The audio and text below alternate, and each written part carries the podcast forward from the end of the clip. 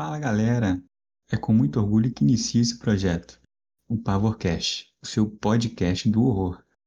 Meu nome é João Rezende e vamos juntos nessa para falar sobre o gênero que mais amamos, que é o terror. Solta a vinheta.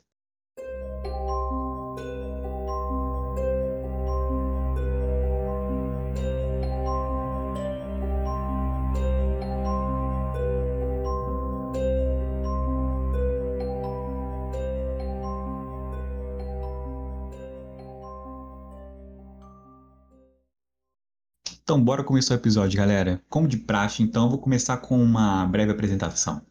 É, me chamo João, tenho 20, 23 anos, sou um mero acadêmico em engenharia civil, ou seja, meu perfil é de uma pessoa que tem zero de credibilidade para falar sobre arte. Mas essa seria mesmo a pretensão do podcast? Falar merda, é, comentar as minhas experiências, falar coisas sobre o que eu gosto. Filme, literatura, e a minha mais nova paixão, que são as graphic novels.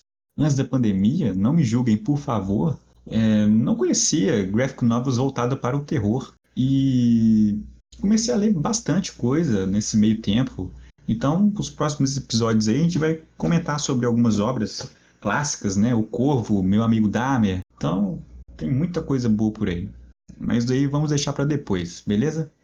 E o nosso tema, então, vai ser voltado para o terror mesmo, muito bem acompanhado de suas derivações, né? Suspense, mistério, fantasia, sci-fi, por que não sci-fi? E, outros, e outras derivações, né? É um universo bem grande. E para estrear com o pé direito, vou falar hoje sobre um filme que foi o meu primeiro contato com o terror, que é O Exorcista de 1973. Que não só para mim, mas para uma maioria esmagadora. O melhor filme do gênero e é impossível de superá-lo justamente pelo contexto e pelas circunstâncias da época. Como eu citei anteriormente, foi o primeiro filme de terror que eu tive contato, com aproximadamente aí, sete anos. Lembro que foi um domingo, estava passando Fórmula 1 na Globo, e os meus primos alugaram vários filmes, e um deles era o Exorcista, era VHS na época, pra vocês terem ideia. E só sei que quando eu parei de ver o filme, quando a coisa ficou feia. Eu estava lá assistindo um filme do capeta sem saber que era do capeta. E me traumatizou realmente. Fiquei dois anos dormindo com o pai e com a mãe. e fui começar a ver filmes de terror muito tempo depois, com 15 anos. Então, aquela época, quando eu tinha 12, que era febre, Fred Krueger, Chuck, não peguei essa época, eu tinha pavor. Pavor de filmes de terror, suspense, coisas, eu detestava. Enfim, vamos falar um pouco sobre o filme mesmo. O Exorcista foi lançado em, na data de 26 de dezembro, data icônica, né? De 1973, então a gente está falando coisa de 50 anos. Foi lançado pela Warner com direção, roteiro e produção de William Friedkin. Dizem que antes de O Exorcista, Friedkin não era um diretor prestigiado ou de muita relevância. E o que levou a isso foi Friedkin ter, vamos dizer assim, as rédeas na mão para fazer o filme. Pois ninguém queria pegar o filme na época. O filme foi baseado no livro O Exorcista, de Blair. Eu ainda confesso que eu não li o livro, tenho vontade de ler, mas é aquele negócio, né? Se eu tivesse vontade mesmo, eu já tinha lido, mas tenho curiosidade, vamos dizer assim. E podemos dizer que o sucesso do filme, ele é garantido por culpa de Friedkin. O cara manjou muito. Mas antes, vamos falar um pouquinho sobre a história. O filme conta a história de uma possessão demoníaca em uma menina de 12 anos, chamada Regan, interpretada por Linda Blair, e que inicialmente as pessoas ao redor dessa garota apostavam que seria um problema de saúde da criança, né? passando por uma série de especialistas, incansáveis exames e diagnósticos, até que com o passar da trama, imaginou-se numa probabilidade e logo assim chegando numa certeza que realmente estariam diante de uma garota de 12 anos sendo possuída pelo demônio. Bem, o que, for, o que torna esse filme tão assustador e tão diferente dos demais é o fato do diretor e roteirista apostar na trama lenta, mas não é uma lentidão que nada acontece. Ou que o filme te enrola, pois são duas horas, duas horas e quinze de duração. No filme ocorre tudo de forma gradual, sem passar a carroça na frente dos bois sem meter os pés pelas mãos. É toda uma transição que acontece no filme. De uma suposta doença física para uma psicológica e vamos dizer assim, com finalmente a possessão. E essa lentidão não faz com que o filme seja chato, muito pelo contrário, faz ele interessante, porque isso faz com que ele seja mais próximo do real. E vale dizer que não é um filme que usa incansavelmente recursos que já estão defasados no gênero, que são as famosas jump scares. Porque se você for assistir esse filme na intenção de você tomar susto, você vai sair super decepcionado. Pois não é um filme de levar sustos. É um filme que nos causa angústia, tristeza, medo, muito medo. Outro recurso que o diretor não usa aqui com frequência nesse filme é aquela câmera focada no rosto da vítima a fim de esconder o perigo, uma tentativa de causar apreensão no telespectador, ou até mesmo para censurar o bicho-papão, né? Entre aspas, ou o paranormal. Porque às vezes o, o, o, o vilão ou o paranormal daquele filme é tão sem graça que para ele ter graça, ele não pode ser muito mostrado. Aí a gente pega vários exemplos aí. A atividade paranormal. Caralho, que filme filha da puta. Você assiste uma hora e vinte para o cara só ser puxado a coberta uma vez. É ridículo aquele filme. Aquele filme é ridículo.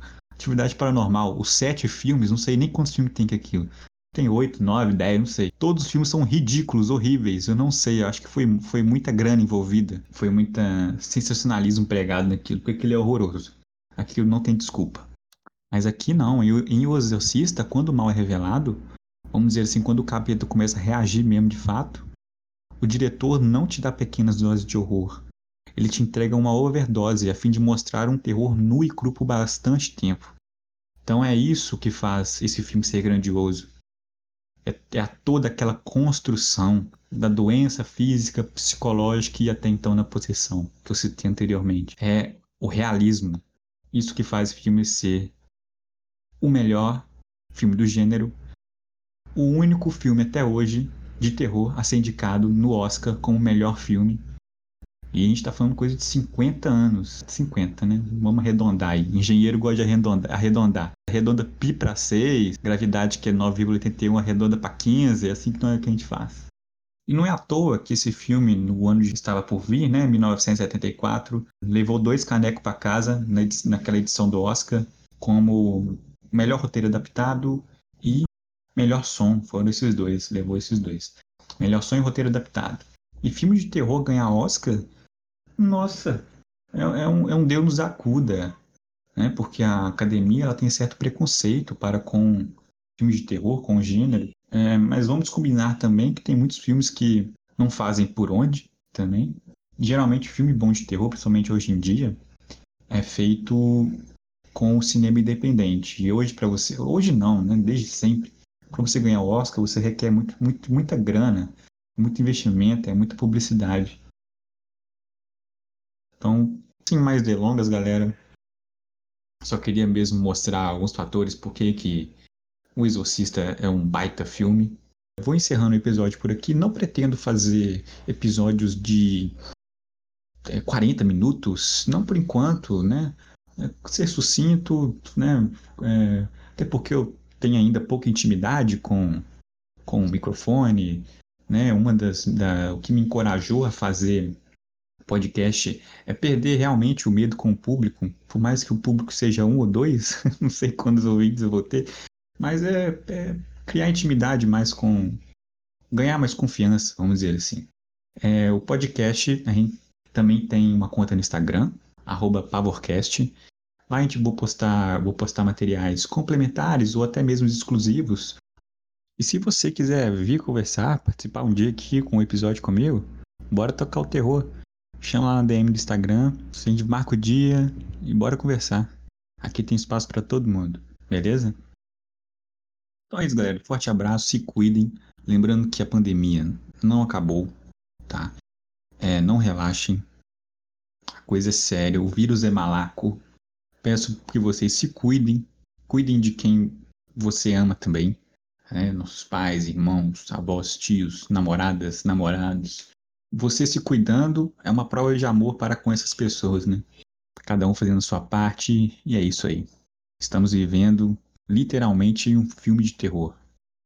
Fiquem com Deus.